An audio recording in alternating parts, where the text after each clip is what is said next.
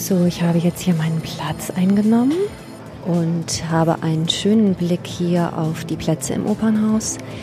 Im Orchestergraben hat sich schon das Orchester zusammengefunden. Es gab viel Applaus und es hat sich angefühlt, als wollten die wenigen Zuschauer das ausgleichen, was vielleicht gefehlt hat. Zum Beispiel ein volles Haus. Medienwerkstatt Bonn. Podcast. Heute mit Ulrike Ziskofen. Hallo. Das Coronavirus hat das kulturelle Leben schwer getroffen. Auch in Bonn lief monatelang nichts mehr.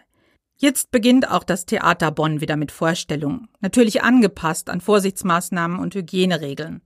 Meine Kollegin Dana Schuster wollte es genauer wissen und nimmt uns mit auf einen Opernabend der besonderen Art.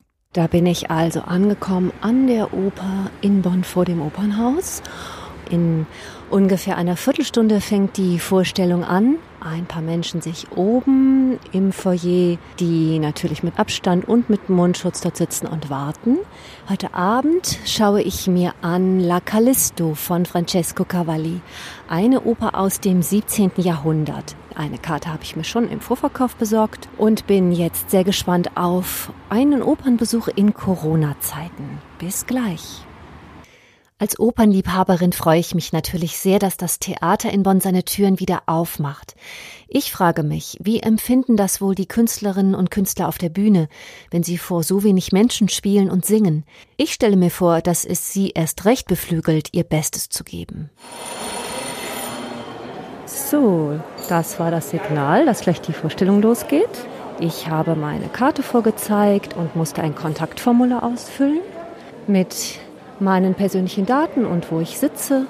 Und nicht viele Leute sind hier gerade heute an diesem Abend, aber ich glaube, alle sind voller Vorfreude und ich werde jetzt mal meinen Platz suchen. Bis gleich. So, ich habe jetzt hier meinen Platz eingenommen und habe einen schönen Blick hier auf die Plätze im Opernhaus. Im Orchestergraben hat sich schon das Orchester zusammengefunden. Die Musiker spielen sich ein und ungefähr so jeder siebte bis zehnte Platz ist besetzt hier. Manche tragen auch am Platz ihren Mundschutz und manche haben ihn abgenommen. Es ist eine gespannte, ganz schöne Stimmung, so wie ich das sonst auch kenne von einem Opernbesuch. Da ist eigentlich kein Unterschied zu spüren. Die Oper ist zu Ende. Es gab keine Pause, um Menschenansammlungen zu vermeiden. Es gab viel Applaus und es hat sich angefühlt, als wollten die wenigen Zuschauer das ausgleichen, was vielleicht gefehlt hat, zum Beispiel ein volles Haus. Die Musik hat es trotzdem geschafft, mich für eineinhalb Stunden in eine andere Welt zu versetzen.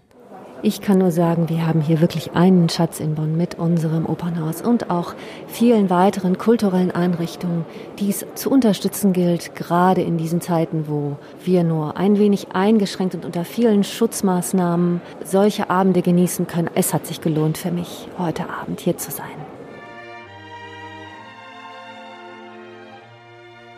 Vielleicht vergisst man bei der schönen Musik ja das Drumherum auch mal. Im Theater Bonn war meine Kollegin Dana Schuster. Das war der Podcast aus der Medienwerkstatt Bonn. Heute mit Ulrike Ziskofen. Bis zum nächsten Mal. Medienwerkstatt Bonn. Mehr Beiträge auf medienwerkstattbonn.de.